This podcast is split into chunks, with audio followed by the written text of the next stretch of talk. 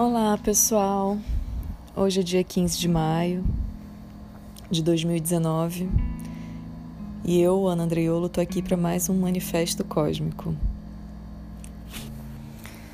Hoje o Brasil, o brasileiro, pais, professores, estudantes, né, alunos e e o povo se uniu, foi para as ruas, ah, foi se reunir, foi mostrar que estamos atentos e dizer que não compactuamos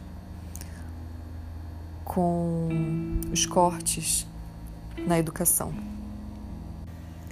Visto que educação não é despesa e é investimento. E é sobre isso que eu quero falar com vocês.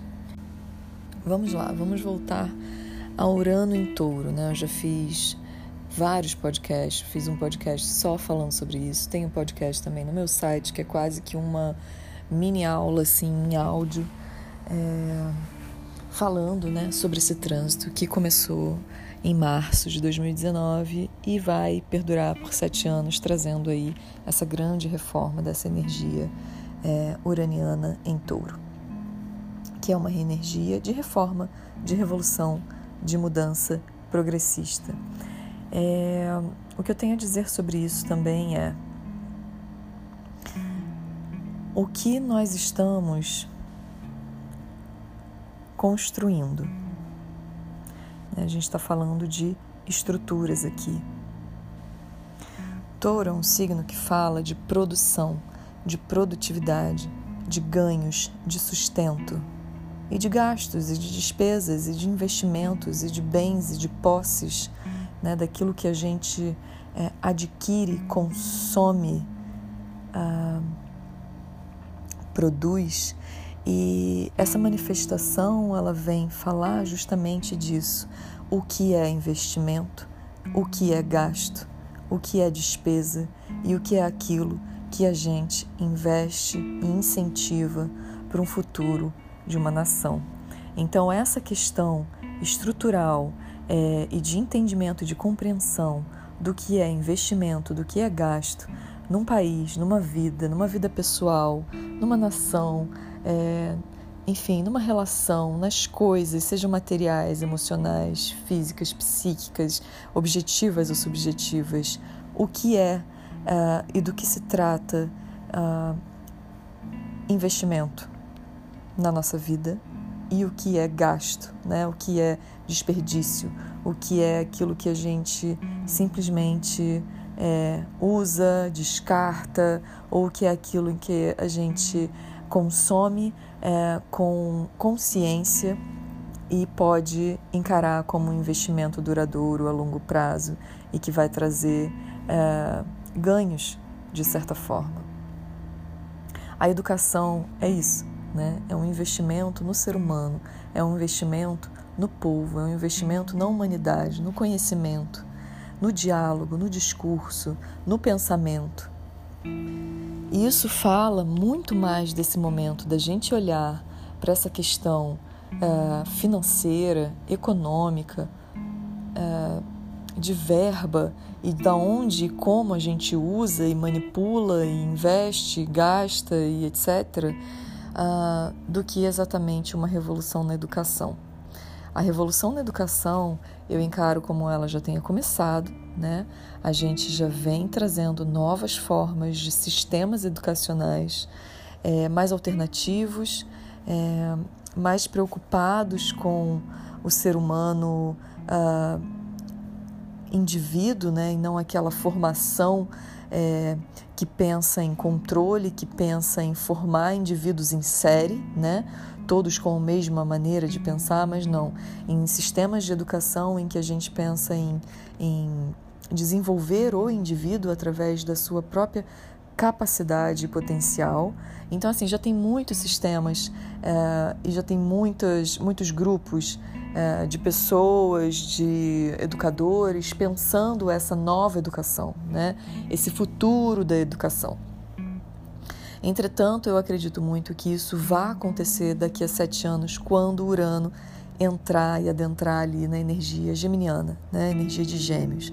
Então, por hora, a gente está pensando numa questão estrutural, numa questão é, de como a gente usa os nossos bens e como a gente investe naquilo que a gente acredita, naquilo que é potencial, naquilo que é duradouro, naquilo que é relevante.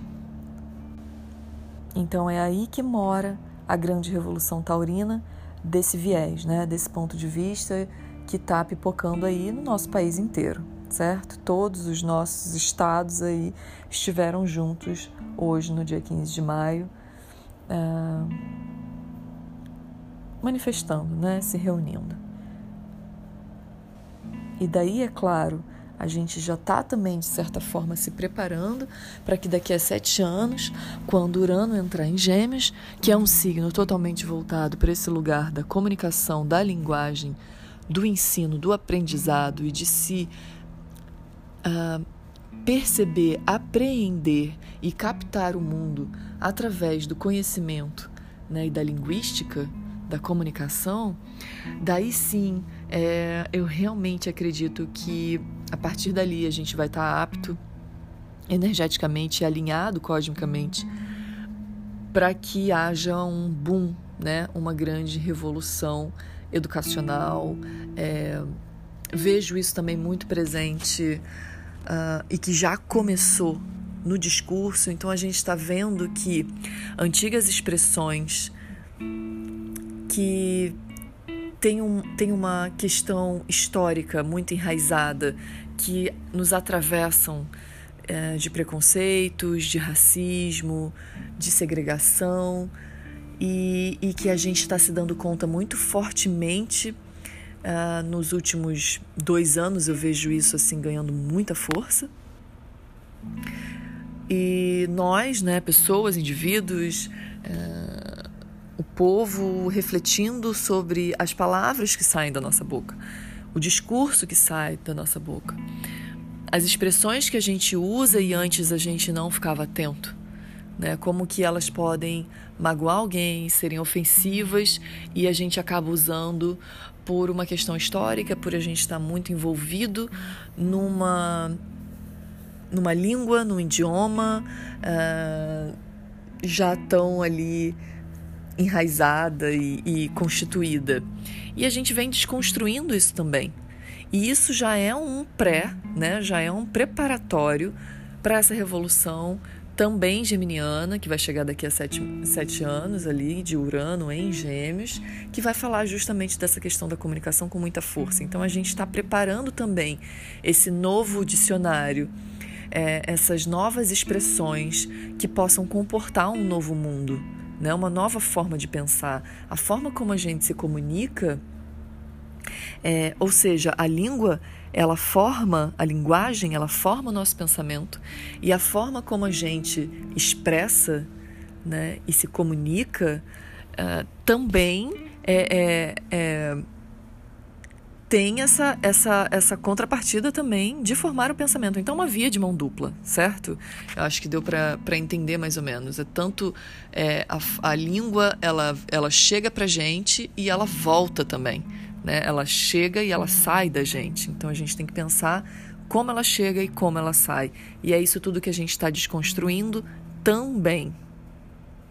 Então, eu vejo esse momento muito como um ensaio, como uma, um início de consciência né, de todas essas expressões, de toda essa comunicação, de onde vem isso tudo, por que, que eu uso esse termo, por que, que eu falo desse jeito, por que, que eu uso esses ditos populares que são tão ofensivos.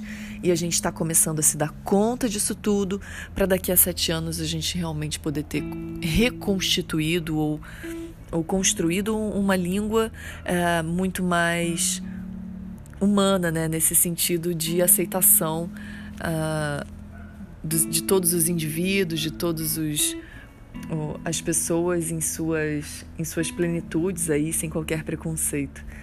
É claro que isso também pode soar muito utópico, porque a gente sabe que o mundo ele não é assim tão homogêneo, né, nesse sentido. A gente tem aí grupos de pessoas caminhando para isso e grupos de pessoas que não se afinam a isso. Mas de certa forma a gente tem grupos caminhando para isso e é isso que importa. E é aí que a gente tem que refletir e pensar e, e, e se unir e, e, de certa forma ver com alegria, né? Tem pessoas gerando mudança, tem pessoas que eu posso me unir, que eu posso criar afinidade e que juntos a gente certa, certamente a gente está criando aí uma nova forma de se comunicar. Então nesse momento para finalizar a gente está aí pontuando e, e, e, atuando, né? Estamos no, no ano de Marte, então eu vejo muita atuação eu vejo muita mudança efetiva, muita gente agindo mesmo é, em prol desse lugar do que é despesa, do que é sustento, do que é ganho, do que é consumo, do que é produção, o que, que é isso tudo, né? E, isso vem de diversas formas, e eu dei esse exemplo hoje porque é um exemplo também muito nítido como isso pode se apresentar, e tem tantos outros que eu já venho falando e que certamente é, virei a falar ainda de outras novas formas como essa energia pode se apresentar. Então por hoje é só, a gente se fala até o próximo Manifesto Cósmico. Um beijo para todos.